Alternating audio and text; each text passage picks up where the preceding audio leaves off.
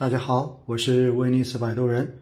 今天是二零二一年十月二十四号，星期天。那么上周呢，整个市场应该说是波澜不惊，主要指数均录的上涨，但是最大的涨幅其实也没有超过百分之一。成交量相比一周之前虽然有所放大，日均的成交量达到了万亿以上，但是和三季度仍然不可同日而语。应该说，整个市场的交易情绪还没有完全的恢复。上周比较亮眼的数据呢是北向资金，在周四和周五两个交易日净流入的金额就超过了二百三十亿元，这在过去一段时间可以说是难得一见的亮色。之前呢，有很多人总是喜欢把北向资金叫成聪明资金，感觉好像只要跟着他们买的话呢，就一定能够赚钱。但是说实话，在这个市场中间，如果有这么简单的作业可以抄，那么也不存在那么多的亏损。北向资金中间也有很多是交易型资金，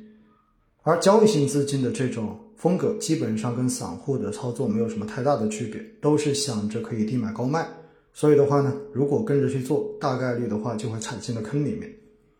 所以呢，北向资金的这种流入流出趋势，可以看作是情绪的一种指标。但是并不能作为交易的直接信号。那么在过去的这段时间哈，大家应该有关注到高层呢对于房地产有数次的表态。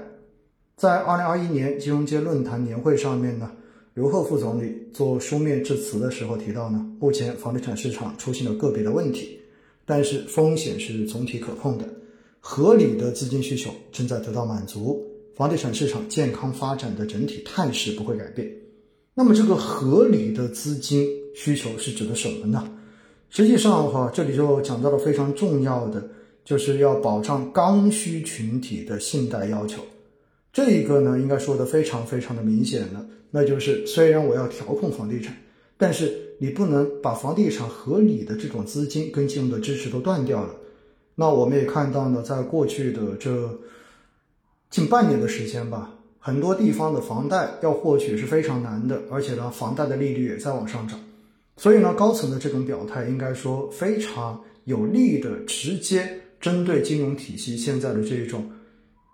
过紧的房贷政策做出了相应的这种指示。所以呢，我们也看到有消息哈，近二十个省市的这种房贷利率都开始有所松动。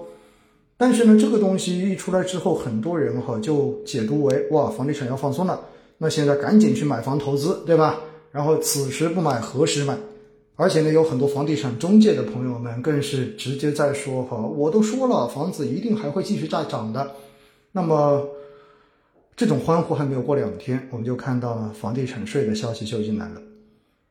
房地产税这个东西开征到底怎么征？而且的话呢，未来到底是怎样的方式去征？我觉得呢，这是留在后面去讨论的话题。但是的话呢，我觉得哈，此时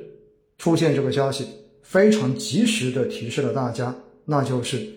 坚持房子是用来住的，不是用来炒的这个基本的政策定位是完全没有动摇过的。其实大家要知道一点哈，房地产的调控不是为了房价不涨，而是因为担心未来房价有可能会出现大跌，出现系统性风险，才需要去控制它上涨的速度。不能让未来房价真的变成了泡沫，直接破掉，变成硬着陆，这样子的话是我们整个国民经济无法承受的。所以调控的目标不是说要把房价打到骨折，而是希望房价能够慢慢的涨，稳房价、稳地价、稳预期才是政策的真正目标。可以说恒大的这种暴雷哈，再次提示了整个房地产行业风险一旦发生会造成的最直接的后果，那就会影响社会的稳定。